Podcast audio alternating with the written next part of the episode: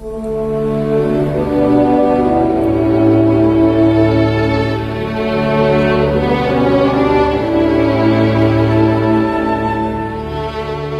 电台，美文美声，深情岁月主题散文。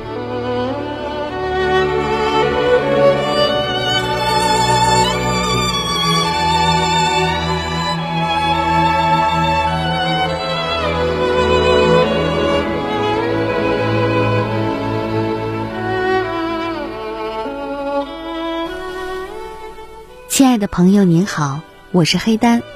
今天的节目，我为您朗读郑恺的散文《母爱如伞》，请分享。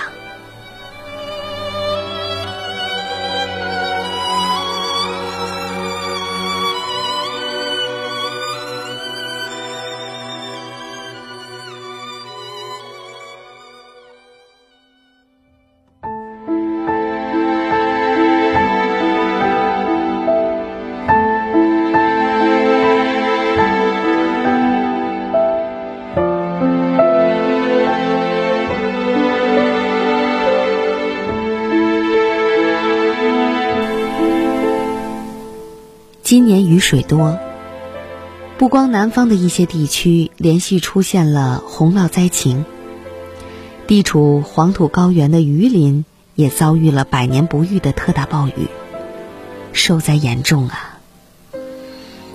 自古到今，长安历来风调雨顺，按说身居这风水宝地，应该高枕无忧。可每每看见新闻里的灾情报道，我还是会为灾区群众的处境担忧，也期盼老天爷能赐予人们一个巨大的保护伞，抵挡雨水带来的灾害，祈福平安。说到伞，这件人人都离不开的日常用品，可能家家都有几把。岂不知科技发展到今天，伞不仅具有挡风遮雨的功能，昂贵的高科技伞甚至代表了一种高品质的生活。一个雨天，我到某高校参加活动，两个男生的对话不经意间飘进了我的耳朵。其中一个男生炫耀着手里的一把貌似普通的格子伞，说：“这伞是在世纪金花买的。”德国品牌，人民币三百多块呢。另一个说：“，不就是一把伞吗？价格如此不菲，至于吗？”拿伞的男生语气中带着对名牌的崇拜，摆弄着伞说：“来，你看看，按键一按，自动开合，看见了吗？面料是防水速干的，哎。”用后甩甩就能收起来了，非常的轻巧方便。这高科技含量，嘿嘿，物超所值呀！显然，我是落伍了，用的还是最普通的网上淘的伞，三十多块钱，也就是人家那把伞的十分之一吧。说实话。对高科技伞除了羡慕，同时也不由得对现今大学生超前的消费观念产生了一种担忧。不知他家里的经济条件如何？如果是普通的工薪阶层，即使能给儿子买得起，妈妈是否舍得给自己买这样一件昂贵的奢侈品呢？我。想起了我们家里的第一把伞，那是一把非常普通的木柄黑布伞。小时候啊，我最讨厌下雨天儿，家里经济窘困，每个月父母的工资加在一起也就七八十块钱，除了我们一家四口的日常开销。作为家里长子的父亲，每个月发了工资都要雷打不动的拿出十块钱交给瘫痪的没有任何收入的奶奶。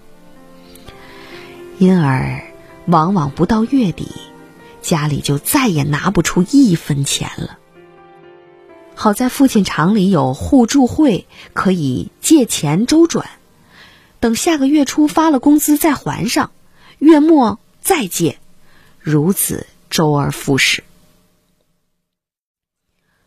父亲单位离家非常远，骑自行车大概得一个小时左右。有一年冬天，父亲上班时在消雪的雪地里站着等红绿灯，融化的雪水打透了他脚上那双奶奶手工做的布棉鞋。能想象出这大冬天穿着湿乎乎的鞋子上一天班的滋味儿。父亲回家就向母亲提出买一双棉皮鞋的要求。那个时候啊，这一双棉皮鞋要十八块钱。相当于父亲半个月的工资，母亲态度坚决的拒绝了他。就这件事儿，对父亲伤害很大，以至于呀，多少年后，老父亲给我叨叨这事儿，语气里还含着极大的委屈。连父亲这最基本的需求都满足不了。哪里有闲钱去买伞？戴上一顶农民伯伯常戴的那种草帽去学校，在一片伞的海洋里，草帽带给我的自卑感，大过了它的遮雨功能，所以我宁可淋雨，也不愿带它。那把木柄的黑布伞，是母亲单位发的福利，一想到也能体面的打着伞去上学了，就忍不住偷偷乐了。于是我就天天盼着下雨。有一天，盼望了多日的雨终于下来了。我拿上伞要走，母亲拦住我说：“你那么粗心，丢了咋办？”说着就一把夺过了伞。瞬间，泪水不争气的涌上来，我一头冲进了雨里。或许是母亲真的心疼我，也或许是被我的倔强折服。一个雨天，在我准备像往常一样冲进大雨中时，他淡淡的说了一句：“拿上伞吧。”我不敢相信自己的耳朵，问他：“妈，嗯，您说什么？”他加重了语气，重复了那句话。我说：“拿上伞吧。”那一刻的我，狂喜的小心脏砰砰直跳，比饱吃了一碗红烧肉还兴奋。从此以后，每逢雨天，这把伞变成了我的专用品。母亲的头上也就自然多了一顶草帽。谁能想到，这把带给我自信的黑布伞，仅仅陪伴了我几个月的时间，就因我的贪嘴，而永远离开了我。那天放学呀，雨停了，同学小红像往常一样和我一起回家。刚出端旅门，路边一个推着自行车卖大枣的农民吸引了他。确切的说，是那筐新鲜的大红枣吸引了他。他家比我家日子过得宽展，经常呢会给他带一些零花钱。见他挑起了枣，我也就自觉的帮忙，只等着他付钱后分给我几颗解解馋。为了腾出两只手来挑枣。那把一直被我紧紧攥在手里的黑布伞，就被我轻易放开了，靠在了枣筐边上。如我所愿，大风的小红让我和他一起吃枣，一路是边走边吃，真是好开心呀！嘿，小红，你这枣可真好吃！哎，你再给我来一个，再给我来一个，再给我来一个！哎呀，真好，真好！等到和他分了手，只剩我一人时，才发现这手里空空的。我的大脑飞速运转，想起来，呀，伞落在枣筐旁边了。于是疯了一样拼命的往农民的自行车奔去，可是哪里还有他的身影？我害怕极了，不敢想象回家后怎么向母亲交代。在那个天色越来越暗的黄昏，在文艺路十字的街边儿我茫然的、孤零零的站着。那一刻，仿佛天要塌了。我甚至绝望的想死。不知道过了多久，同院的张阿姨路过我的身旁。可能是我目光呆滞、傻站着的样子吓坏了他，赶忙问我发生了什么事儿。听我说完不敢回家的缘由，心直口快的他埋怨着：“切，你这傻孩子，多大的事儿啊！别怕，我呀去跟你妈说啊，走，回家。”说着就拽起我往回家的方向走去。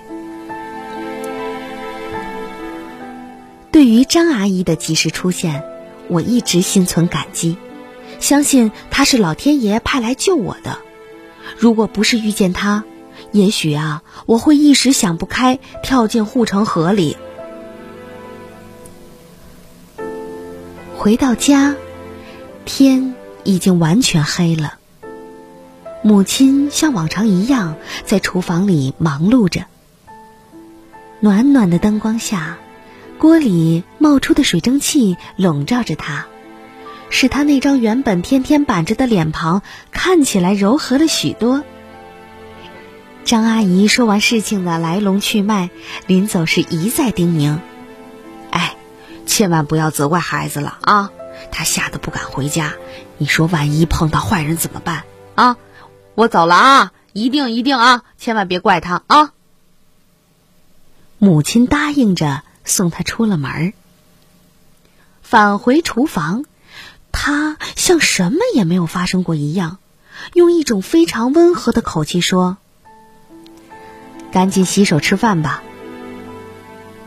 我如释重负，赶忙洗手，拿筷子拿碗，帮着他盛饭端菜。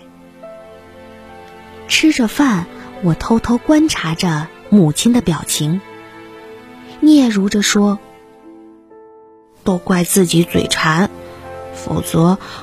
不会弄丢伞的。他沉默了一会儿，用一种自责的口气轻轻的说：“唉，小孩子哪有不贪嘴的？要怪，就怪钱吧。”这句听似平淡的话，却让我的眼泪在刹那间涌出。不想被他发现，我想掩饰着找东西，偷偷转过身抹去泪水，可是，却怎么也擦不完那不断涌出的泪珠。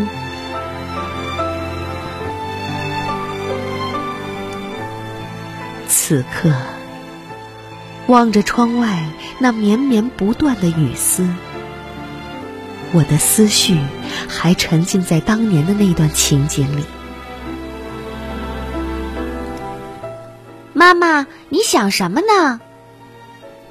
女儿清脆的童音将我拉回到了现实中。哦，时光荏苒，如今的我也已经身为人母了。如果说我的母亲对我的成长是一把伞，始终保佑着我，那么对于我的女儿，我。又何尝不是她的一把伞呢？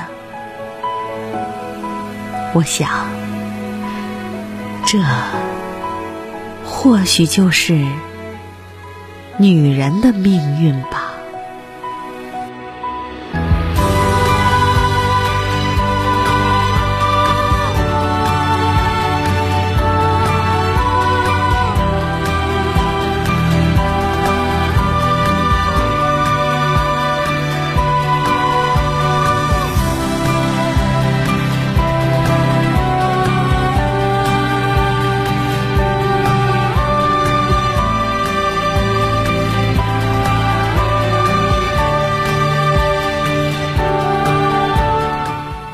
的朋友，今天的节目就到这里，黑丹感谢您的收听。